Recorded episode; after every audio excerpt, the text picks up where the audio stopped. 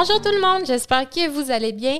On est de retour aujourd'hui pour euh, vous parler financement, hypothèque euh, avec euh, Élodie Blais de Desjardins. Comment ça va aujourd'hui? Ça va bien, vous autres? Ben oui, merci. Merci d'être présente. On est Ben- contente de te recevoir aujourd'hui. Merci beaucoup de l'invitation, c'est très, très apprécié. Cool. Good. Que, Ben, on va y aller euh, peut-être avec une petite présentation pour commencer, nous parler de toi, euh, depuis quand tu fais ça, puis... euh, pourquoi représentante pourquoi? hypothécaire? Ouais, quoi? la question. Ben, euh, ben, tout d'abord, moi, je suis chez Desjardins depuis environ quatre ans. Euh, quand j'ai terminé mes études, euh, il y a à peu près cinq ans, j'ai fait les stages à la caisse ici à Magog, euh, juste à côté d'ailleurs. Euh, donc, euh, c'est ça. Avec l'université, j'ai fait les stages. Ensuite de ça, j'ai été conseillère en finances personnelles, qu'on appelle, avec un portefeuille attitré. Tu t'occupes des, des- clients, autant au niveau de l'épargne que du financement hypothécaire. Puis j'ai vite compris que c'était le financement qui m'allumait. J'étais beaucoup moins investissement que, que, que financement hypothécaire. Donc, euh, bon, j'ai- été sur ma chaise quelques temps. Puis en période de pandémie, je vous dirais, j'ai comme eu une remise en... une prise de conscience. Il me manquait quelque chose. J'étais pas tout à fait à l'aise dans ma chaise euh, que j'avais à ce moment-là. Donc, j'ai parlé avec une collègue représentante euh, chez Desjardins aussi. Puis, euh, je voulais un peu connaître son... Son, son travail à elle, son Ouais, quotidien. c'est son quotidien, qu'est-ce que ça l'impliquait, parce qu'on se cachera pas que euh, le rôle est quand même différent, là. Représentante hypothécaire, tu es ben, travailleur autonome, un peu comme vous. euh, tu, fais ton horaire, tu gères euh, tes clients, puis tout ça. Fait que c'est ça. J'ai jasé avec elle, puis j'ai dit, Ah, ah, moi, c'est c'est là, je m'en vais. Euh, J'adore faire partie des projets des, des gens là, au niveau du financement euh, hypothécaire. On se le cachera pas, c'est la plus grande achat d'une vie, là, Mhm. l'achat Ben oui, d'une ben oui. maison. Ça me fait triper autant avec les premiers acheteurs que les plus expérimentés. C'est- C'est c'est ça que j'aime. J'ai vite, euh, vite vu que c'est ce que j'aimais, euh, le financement hypothécaire. Au niveau des études, ça prend combien de temps avant de devenir euh, représentant hypothécaire? C'est quelle étude? C'est-tu un AEC comme nous? Ben, en fait, il n'y a pas de, de cours en soi pour euh, être représentante hypothécaire. Euh, moi, j'ai fait mon bac en finance. J'ai, euh, au départ, j'étais euh, pour être comptable. Finalement, c'était pas assez, euh, c'était trop statique pour moi. Je voulais que ça bouge plus, euh, plus de rapport avec le client puis tout ça. Fait que je me suis dirigée vers la finance. Et même à l'école, je le voyais là, que bon, c'était comme le, le- le volet épargne puis le volet euh, financement. Euh, Ça m'apporte. Ouais, c'est ça. Euh, le- les, études, ça apporte une certaine base de connaissances, mais ça prend pas un cours en soi pour. Pour la, je te dirais que c'est plus la, hum, La formation que... que- ben, la formation sur place, l'expérience aussi, parce que un peu comme dans tout, là, euh, chaque euh, dossier est différent. Fait que, euh, Ouais. c'est ça. le- C'est sur le marché du travail qu'on qu'on fait notre expérience au Ouais, final. ouais. que on peut se forger en tant que représentant hypothécaire Ouais. plutôt qu'un autre poste dans, dans l'institution. Ouais, OK, exactement. cool. Ouais. C'est quoi le rôle d'un représentant hypothécaire? Ça sert à quoi? Ben en fait, euh, c'est un accompagnement de A à Z au niveau du, euh, du volet hypothécaire. Donc, euh, que ça soit la préautorisation en achat, évidemment, on, on traite les, les dossiers de financement en achat, euh, refinancement hypothécaire, quand on dit réhypothéquer, là, le, le- le fameux refinancement, autoconstruction. Donc, on, on accompagne les clients dans tout le volet de, de financement. Puis évidemment, ben, on est capable d'aller chercher des stratégies euh, au niveau de la mise de fonds, puis euh, ouais, donc euh, c'est ça. C'est très, très vaste, là, Ouais. euh, mais c'est tout ce qui touche le, le volet hypothécaire. on est là de la préhote jusqu'au rendez-vous au notaire. OK. ouais. Parfait. Puis, si on parle de préqualification, préautorisation, euh, en fait, c'est quoi les étapes un peu pour se rendre là? Puis, c'est quoi les documents que les gens doivent fournir? Mhm. Euh, à quoi ça sert aussi, Ouais. peut-être? Ouais, oui, ça, c'est c'est une bonne question parce que souvent les gens vont dire Mais vous en demandez quand même des choses, hein? Oui, Ouais. mais il y a une bonne raison euh, en arrière de ça. Euh, ben, les étapes au niveau euh, de la préautorisation, ben, c'est ça. On va aller valider euh, la capacité d'emprunt de, de la personne. Puis on va aller mettre à jour dans leur dossier tous leurs euh, revenus, leurs engagements financiers, évidemment. Ils ont aussi des dettes d'auto, des dettes d'études, des cartes de crédit. Puis on va demander la documentation qui vient justifier tout ça.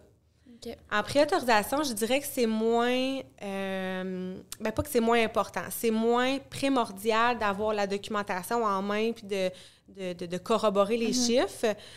Mais on veut des données précises. Si on parle d'un travailleur autonome, par exemple, qui me dit qu'il fait 60 000 par année, finalement, sur le rapport d'impôt, on est plus à 30 000. Euh, Tu sais, il y a- une différence là, au niveau Ben de sa oui. capacité. Fait que tout ça, euh, tous les chiffres qu'on va mettre dans le dossier, ben, on doit les corroborer par des documents. Talon de paye, euh, avis de cotisation, euh, ça, c'est un document bien, bien important. Puis des fois, le, le monde dit, ben là, je sais pas où j'ai mis ça, tu On, sais. on les Ouais. égare un Ah, petit peu. ouais, c'est ça. Ben, quand on ne sait pas à quoi ça sert, je comprends, Ouais, moi aussi, non, avant. ouais. hein, Mais pourquoi c'est important? Pourquoi c'est important de de, le fournir? document, ben, c'est ça. Ça vient corroborer tous les chiffres. Euh, OK. euh, on- sur l'avis de cotisation, on va voir le revenu d'emploi. On va aussi voir le revenu net si c'est un travailleur autonome, par exemple. Parce que les revenus nets, c'est ce qu'on utilise euh, dans, dans le dossier. Ça change la donne, là. Ça change beaucoup. Un revenu brut par rapport à un revenu net, Ouais. c'est bien différent en tant que travailleur autonome. Fait que l'avis de cotisation va aller, euh, va aller euh, confirmer ça. Il va aussi avoir le solde d'impôt à payer sur l'avis de cotisation. Travailleur autonome, encore une fois, par exemple, ben là, ça, ça peut faire une différence. euh, Pour s'assurer qu'il n'y a pas une dette vis-à-vis de l'impôt. Exact, ouais. Ouais. Travailleur autonome qui a, par exemple, un 10 000 d'impôt à payer, moi, il faut que je le considère quelque part. À moins qu'il y ait les sous de côté, tu sais. Si c'est déjà de- payé, Ouais, c'est pas grave. c'est ça. OK. Mm. Euh, talon de paie, avis de cotisation, euh, qu'est-ce que j'ai envie de dire à part de ça? Bien, évidemment, la, la preuve de mise de fonds. Ça aussi, c'est bien important euh, de, de le démontrer. Ah, OK. bah oui, j'ai 10 000, vende-moi là. Ah oui, On oui. qui est là. On peut prouver ça peut-être avec euh, juste un... Relevé de compte. OK, Un relevé parfait. de compte, ouais. Oui, relevé de compte. Euh, il y a tout un aspect de détention puis de au niveau de la mise de fonds. Mhm. Il faut qu'on démontre la détention, la provenance. Fait que, Puis la détention, mettons, pour les gens à la maison, là, Oui. ça veut dire quoi? La détention. Euh, ben, on, on doit montrer que le membre détient cette, euh, cette somme-là, de où elle vient. Donc, la, la détention est de, de où elle vient. Euh, puis la détention, ben, c'est c'est qu'il l'a véritablement OK. là, dans, dans C'est ses juste, dans le comptes. prouver. Oui, c'est ça, de prouver qu'il l'a, qu'il a l'argent, qu'elle est disponible aussi. Euh, puis si c'est récent, ben, on va demander de où ça vient, tu sais. Parce qu'est-ce qu'il y a un délai minimum pour ça? 90 jours. Super. Ouais. Je, je me demandais si je m'en allais là ou pas euh, au niveau des détails, mais oui. Ouais. Euh, je me disais que Ouais. ça fitait bien dans, dans Ouais, où est-ce qu'on était là. Donc, on a un 90 jours de détention, justement. Fait qu'il faut démontrer que le, le client détient cette mise de fonds-là depuis au moins euh, trois mois. Si jamais il y a eu un don, par exemple, une mise de fonds euh, non traditionnelle, ça peut être un don. Un don d'un parent, OK. d'un proche parent, là, parent, euh, grand-parent, frère, c'est la limite, mais ça pourrait. OK. Dans ces cas-là, ben, on doit quand même démontrer que la personne qui a donné détenait aussi la mise de fonds. Fait que, on- ça, c'est pour éviter la, la blanchiment d'argent. OK. Oui, exact. oui, oui. Ouais. Fait que faut aller Fait ça. si la personne le- ne, détient, ne détient pas l'argent depuis plus de 90 jours, vous la considérez pas? ça peut Ou vous allez faire plus de recherches? Ben, en fait, ça dépend. Ça dépend de où elle vient, cet argent-là. Est-ce qu'il a vendu un auto? Parfait, on va être capable de le démontrer. Euh, Est-ce que c'est un don? Ben, parfait, ça, on va le démontrer aussi. Mhm. Mais s'il me dit, euh, j'ai travaillé en dessous de la table, mettons, oh! Euh, ça fait pas 90 Ça, jours, c'est ça. Là, il faut que je pose plus de questions, puis évidemment, on n'encourage pas ça. hein, fait que, Ouais. Non. On pourrait pas la considérer à ce moment-là, euh, la mise de fonds. Là, ça serait de trouver d'autres stratégies. Est-ce qu'il y a un proche parent qui peut te donner Mhm. ces sous-là? Mhm. Toi, si tu y remets après, ben, c'est selon votre entente, mais on va essayer de trouver d'autres. euh, Au niveau de la stratégies. préqualification, j'y reviens un petit peu. Euh, c'est quoi les critères pour se faire préapprouver? Tu sais, je, je, je sais que récemment, j'ai un couple d'amis qui s'est fait préapprouver, puis c'était un petit peu compliqué parce que, bon, ça faisait moins de trois mois qu'elle était à son emploi, puis euh, je sais que mon amie, elle, euh, ça faisait... Elle avait pas un poste permanent, dans le fond. Fait qu'elle était comme un peu Mhm. sur un siège éjectable. Ouais. Donc, est-ce qu'il y a des, des critères précis pour euh, se Oui. faire préapprouver? Ouais, ouais, je dirais oui, mais encore une fois, puis c'est toujours plate comme réponse, mais c'est tellement du cas par cas. Mhm. Euh, mais, mettons, pour faire ça plus général, c'est vrai que si tu as un emploi de moins de trois mois, puis si en plus tu as une période de probation, oh, là, c'est difficile. Si c'est un emploi qui est récent, mais euh, tu as un poste en plein, on peut avoir une lettre de ton employeur qui confirme que tu as tel salaire puis que ton, ton, ton statut, on peut le considérer. Si tu as été dans le même domaine avant que ton nouvel emploi, ça aussi, c'est très atténuant comme... euh, Ouais, ben j'imagine que ça, ça a dû l'aider parce qu'en fait, il est électricien puis il a été pour euh, des compagnie. années, des Voilà. années auparavant, puis il a juste changé de c'est compagnie. ça. OK, fait que dans Fait ce que- cas-ci, vous allez le prendre en considération. Exactement. puis- OK. Ouais, c'est ça. Dans ce cas-ci, ça serait pris en considération. Euh, je reviens sur le cas d'un travailleur autonome. Un travailleur autonome, si on n'a pas un historique de deux ans, c'est difficile de considérer ses revenus parce qu'on, c'est très variable. Ouais, Travailleur autonome, chaque tout ça. Ouais, c'est ça. Euh, ça, ça serait un critère en tant que travailleur autonome d'avoir un deux ans de, de déclaration de revenus fait avec le fameux rapport d'impôt et les avis de cotisation. Mhm. Euh, sinon, euh, au niveau de l'emploi, d'avoir une stabilité, une certaine stabilité en tant que, que, dans un même domaine, idéalement. Encore une fois, ben, il y a toujours des exceptions selon les ratios d'endettement. Sais, Si, si tu vas emprunter 300 000, que tes ratios sont vraiment au top, alors que si tu voudrais emprunter deux- 200, puis il y a du lousse, ben là, le risque est différent. On est capable d'aller... D'être un petit peu plus flexible, Ouais, peut-être. c'est Ok. ça. Ouais, exactement. Ouais. Parfait. En préautorisation, euh, on va se laisser aussi une certaine marge de manœuvre dans le sens où, par exemple, dans, dans le cas de ton ami, ça fait trois mois qu'il est à l'emploi, mettons qu'il y a une période de probation, mais là, on est en recherche. Tu sais, le temps va avancer. Peut-être qu'on ne fera pas une offre d'achat demain. On est capable peut-être de s'avancer un peu plus qu'en offre d'achat où là, on fait la demande officielle de financement, ça passe ou ça casse. tu sais. OK. Euh, Puis euh, une fois qu'on est préqualifié, euh, je pense qu'il y a des détails peut-être importants entre le moment où est-ce qu'on a notre préqualification, puis le moment où est-ce qu'on fait une offre d'achat. ouais. Euh, peut-être par rapport justement à combien faudrait pas changer notre travail. Parce que dans le fond, c'est une préqualification, ça c'est pas une garantie Non, c'est assurée. ça. La préqualification, euh, c'est une photo. OK. Aujourd'hui, on, on se parle selon les, les- les chiffres, les documents que tu m'as donnés. Voici ta, capacité d'emprunt. Est-ce que ça a une durée de vie, une Ouais, préqualification? six mois. Six mois? Ouais, six mois la durée de vie d'une préautorisation. On peut facilement remettre à jour cette, euh, ce fameux document-là. Mais vous, les courtiers, pourraient dire euh, à un client qui veut visiter Ah, ben là, ta préautorisation à date de sept mois, retourne voir ton institution pour euh, qu'on la remette à jour. Ouais. Ben, moi, personnellement, ça m'est déjà arrivé avec un client, là, Oui. que ça n'a pas passé finalement. Puis euh, sa Ouais. préqualification était juste, juste. Elle n'était pas trop euh, vieille, mais tu sais, sa limite pas mal. ça. Puis on s'est fait avoir. Fait Mm. on est mieux d'être prudent avec oui, ça. Là. oui, absolument. Il y a aussi des questions qui peuvent être posées, genre euh, est-ce que tu as des nouvelles engagements Mhm. depuis ta préautorisation? As-tu changé d'emploi? Euh, Puis entre le notaire, puis euh, la pré... ben, en fait, entre la préqualification puis le notaire, est-ce qu'il y a d'autres vérifications qui vont être effectuées? Donc, euh, qu'est-ce qu'il faut pas qu'il change là, dans, dans les faits? c'est- ben, l'emploi. OK. Idéalement qu'il ait le même emploi, ou du moins s'il a changé, ben, que ça soit un poste qui est permanent, euh, idéalement dans le même domaine aussi, pour pas, tu Ok. si on avait un électricien puis qui finalement s'en va coiffeur, oh, il va-tu aimer ça? tu on sait pas. Peut-être que non. Pas la même chose. Ouais, c'est ça. Fait que, tu sais, dans le même euh, domaine, construction, ça, c'est assez large, mais qui reste dans le même domaine.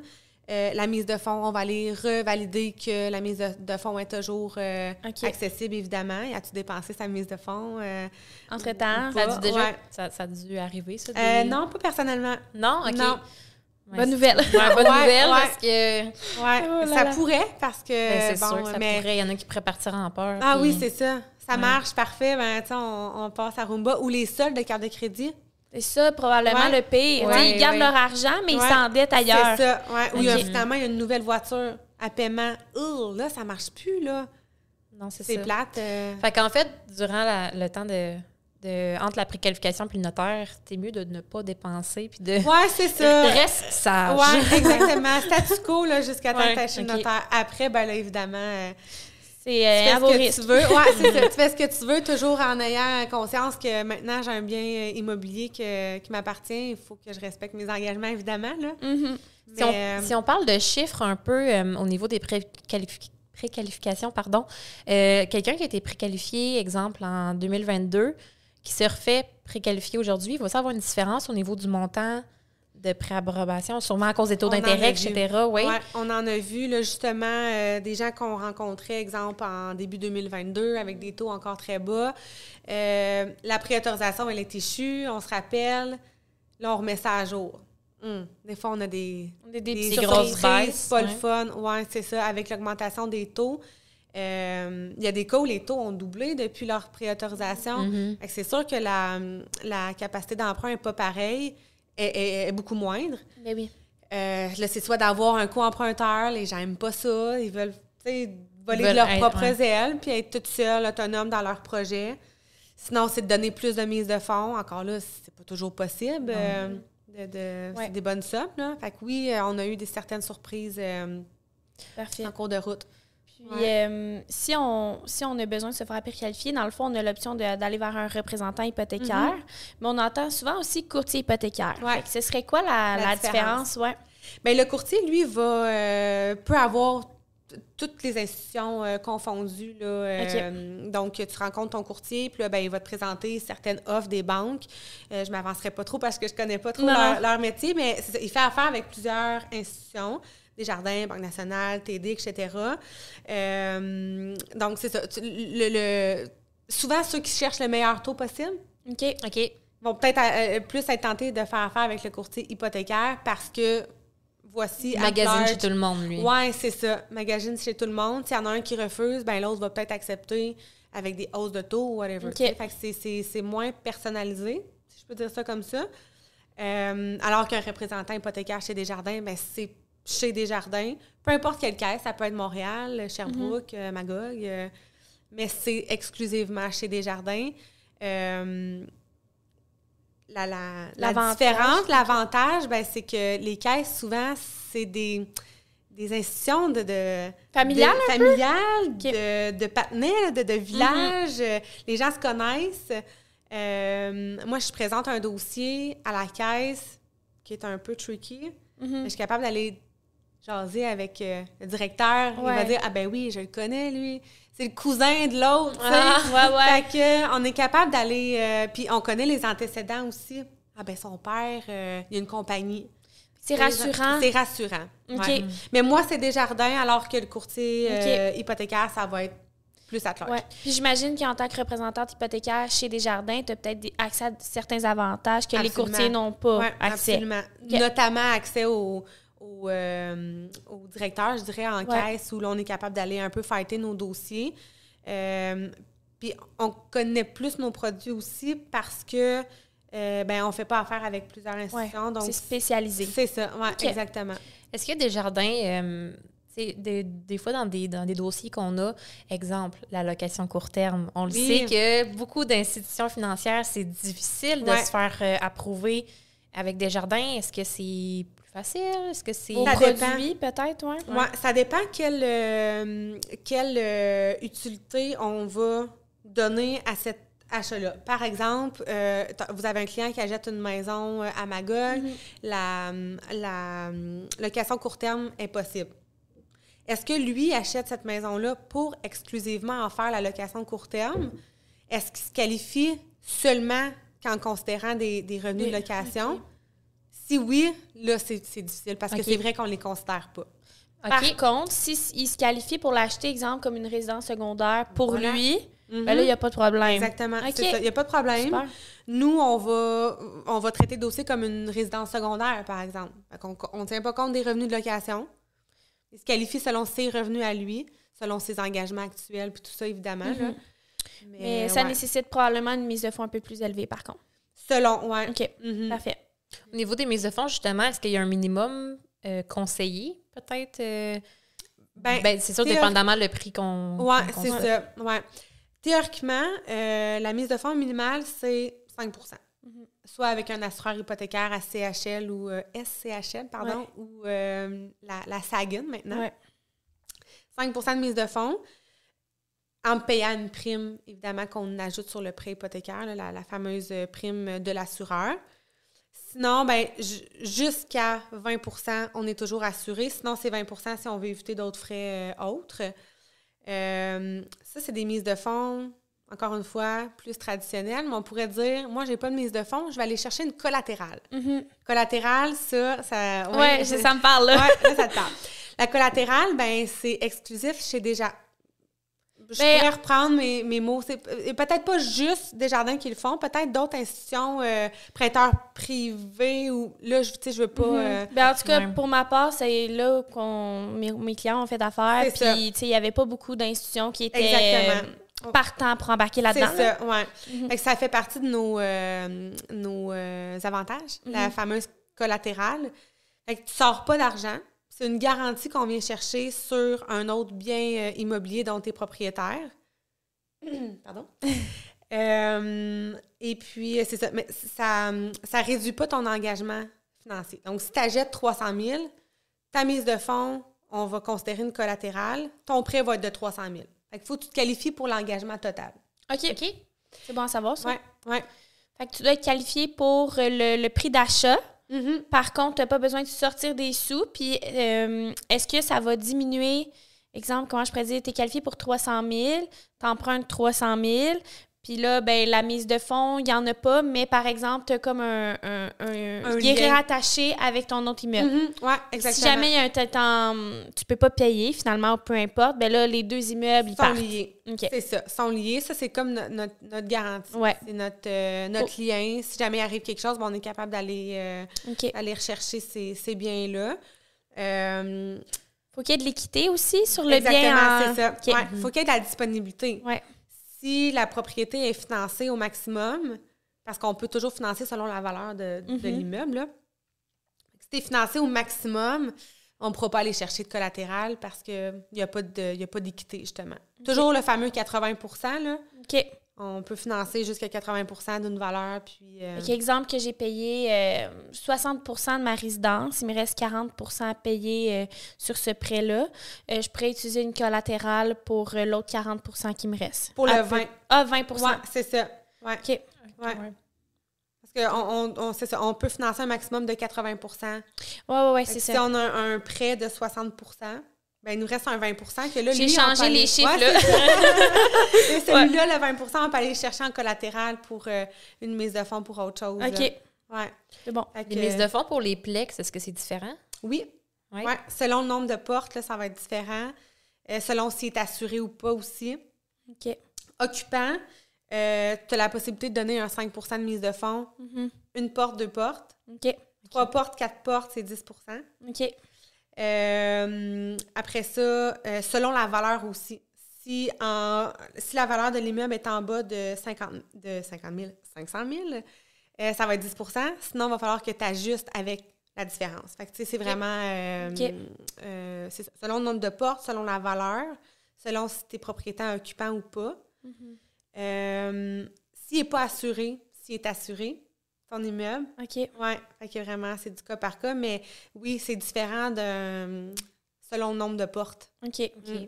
Fait que c'est différent euh, que- qu'une propriété, puis c'est différent d'un immeuble à l'autre aussi. Ouais, Encore un exactement. peu du cas par Oui, cas. exactement. Il y a tellement, Ouais, justement, c'est il y a tellement de différences, fait que c'est important d'avoir un représentant Ah oui. hypothécaire pour Oui. pouvoir démystifier tout Ouais. ça parce que c'est... Vraiment. Puis aussi, si ton projet change en cours de route, tu te fais prioriser pour une Mm. maison unifamiliale détachée. OK. Parfait, on y va avec ça. Ouais. Mais si finalement, toi, tu te dis, ah, ben il y a un duplex qui m'intéresse, mais là, ta capacité, elle peut changer À la à, hausse. à la hausse parce À que tu as des revenus de location qu'on n'avait pas considérés dans ta maison. Fait que ça aussi, euh, OK. à remettre à jour selon ton Mhm. projet, euh, puis tout ça. Ouais. Ouais. Puis l'avantage avec un représentant hypothécaire, euh, je fais un petit parallèle avec ce qu'on a dit tantôt, c'est probablement la disponibilité aussi. Euh, Mm. Parce que justement, si on veut être à jour, souvent, ben, il faut que ça soit facile de communiquer avec euh, toi, là, par Ouais. exemple. Absolument. Ouais, la différence euh, avec en, en caisse, par exemple, Mhm. quand j'étais en caisse, ben, c'est que tu as beaucoup d'autres choses à gérer. Alors que le représentant, ben aussi est travailleur autonome. Fait que ça fait aussi une différence au niveau de, de, de son volume qu'il est capable de prendre, puis tout ça, de ses disponibilités. L'implication. L'implication, vraiment. Souvent, quand tu appelles dans une institution euh, financière, tu vas tomber sur une boîte vocale. Les gens ne sont pas disponibles maintenant pour prendre le téléphone, alors que le représentant on, a notre, on dort avec notre téléphone. Oui, oui, oui, on, oui. On on est là. comprend. Ouais, c'est ouais, ça. Ouais. Ben, c'est ça. On, on vit un peu la même, euh, Réalité. la- ouais, même réalité, même quotidien. Fait qu'on on, on est là. C'est euh, lâcher un coup de fil. Ah, finalement, ou texto. Finalement, j'ai vu un duplex, c'était le prix, blabla. Ok. Parfait, je te mets ça à jour. euh, Ouais, puis c'est important, tu sais, on fait pas ça rendu, on veut faire une promesse d'achat. Idéalement, il faut être exact, préparé. C'est ça. La première étape, puis je, je, le, je le dirai jamais assez, la préautorisation. Mhm. C'est tellement important, autant pour vous Ben que oui. pour ben les oui. vendeurs, que pour eux, les acheteurs, parce que Ça leur crée des attentes, je crois. Puis Tellement. Tant, tant longtemps que tu n'as pas ta préautorisation, mais tu peux pas te faire une idée de bon, OK, je peux me permettre Ouais, ce, ce, ce budget-là. ça. Fait que ça permet un peu de justement rester dans. Je vais pas dire dans l'enclos, là, mais oui, sais, de, de ça, rester. euh, ouais, ben, aligné, euh, Pour faire les recherches adaptées en fonction Mhm. de ton budget, dans le Ouais. fond, c'est que c'est plate si tu recherches en dessous pensant que tu n'as pas assez. C'est plutôt rare que ça l'arrive, Ouais, mais il y a quand même des surprises là, parfois, là, surtout travailleurs autonomes, tout ça. Des fois, ils disent Ah, Mhm. j'aurais pas accès à beaucoup d'argent probablement. Puis des fois, ben ah, finalement, ça, ça. ça passe. Ouais. Ça, puis c'est pas le fun aussi de rechercher plus haut puis de voir descendre nos critères par la Ah suite. non, ouais. j'étais déçue. euh, ouais. c'est ça. Et aussi de voir le, le paiement, le paiement qui vient avec ça? Oui, Oui. Parce que, euh, moi, c'est ce que je, je fais le tour avec le, le client, évidemment. Là, OK, c'est bien beau de dire euh, tu, te, tu te qualifies pour euh, un 400 000 de coût d'achat selon ta mise de fonds puis tout ça. Mais voici le paiement. Toi, tu es prêt à payer combien? Qu'est-ce que tu payes présentement comme logement? Si, mettons, il est Mhm. en appartement, euh, je paye 1200. Ben, Est-ce que tu es à l'aise? Est-ce que tu es capable de mettre de des sous de côté en plus de ton logement présentement? Si oui, voici. Sinon, ben, on va s'adapter selon ton budget aussi. Oui, parce que veux, veux pas, euh, même dans la préqualification, on se base sur les revenus puis euh, les dépenses reliées euh, à ton emploi, mais on voit pas tous les restaurants que tu fais à Non, chaque semaine, puis on voit Ouais. pas. euh, C'est quoi ton, ton de vie, ton Ouais. quotidien? Euh, Parce que ça, ça vient jouer là, pour être Ouais. capable de rembourser à la fin du oui, mois. Là. c'est ça. Ouais. Puis on veut pas nécessairement se priver parce qu'on achète une propriété. Il y en a que oui. Ouais, Il y en a d'autres. C'est ouais. ça. Mm. OK. Un service adapté, dans le fond. Ouais, ah oui, vraiment. Est-ce que tu peux te faire préqualifier pour. Exemple, là, on, on a un, on a un client qui ne sait pas du tout ce qu'il veut. Mhm. Et autant il pourrait être intéressé par un duplex que par une maison Mhm. unifamiliale. Est-ce que c'est possible d'avoir deux préqualifications? Oui. Euh, mais il faut toujours garder un- une bémol, faire attention à... Souvent, les gens sont très bien euh, intentionnés, puis c'est ça, c'est qu'ils savent pas trop ce qu'ils veulent faire.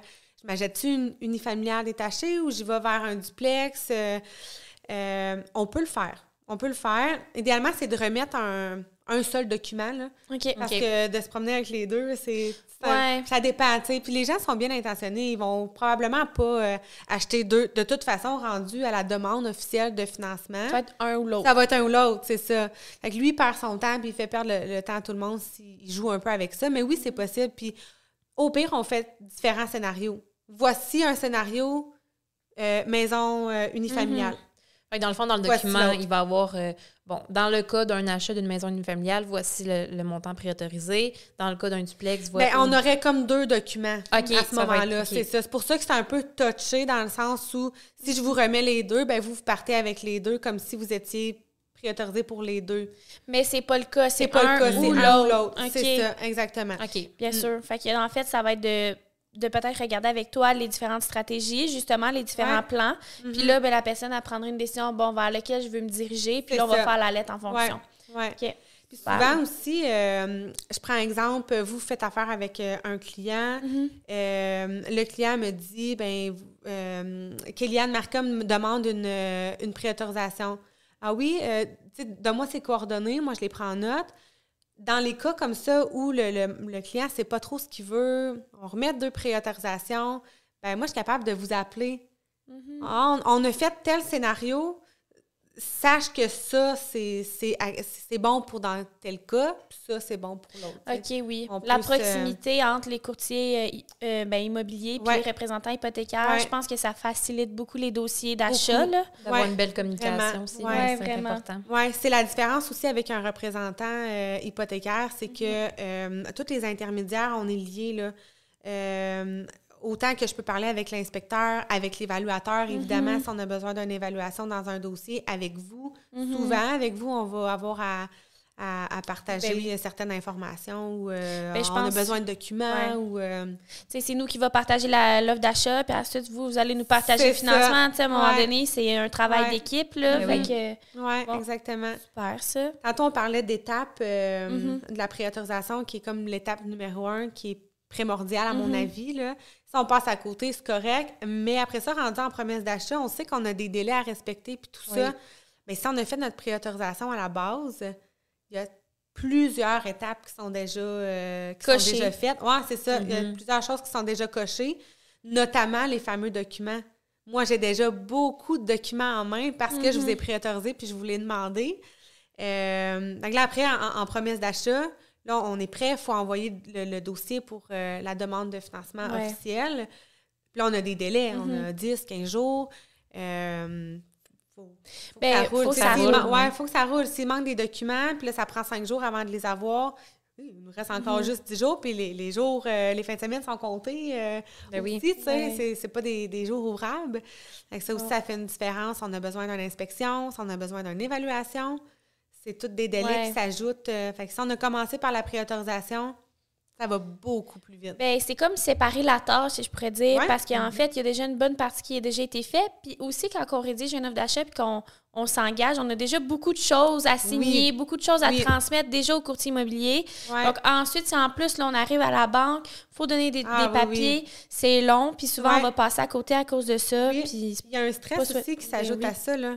La préautorisation, elle est faite. On sait que le- l'institution a nos documents. On Mhm. Ouais. peut souffler un peu puis se concentrer sur d'autres choses. En plus, tu sais, il y en a présentement qui ils vendent, ils rachètent autre chose. Et Mhm. là, ça fait beaucoup d'étapes. euh, c'est du stress. Ouais, ouais, ouais. Ouais. Bon, mais Cool. crime, super. Ça fait, ça fait le tour pour la préqualification. Ouais. La partie 2 du podcast avec Élodie Blais sera disponible la semaine prochaine. Donc, prendre note dans le prochain podcast, nous allons discuter euh, d'une mise au niveau du marché. On va parler des taux d'intérêt, également de rapper. C'est quoi rapper? Donc, euh, si ça vous intéresse, soyez au rendez-vous vendredi prochain. Merci beaucoup!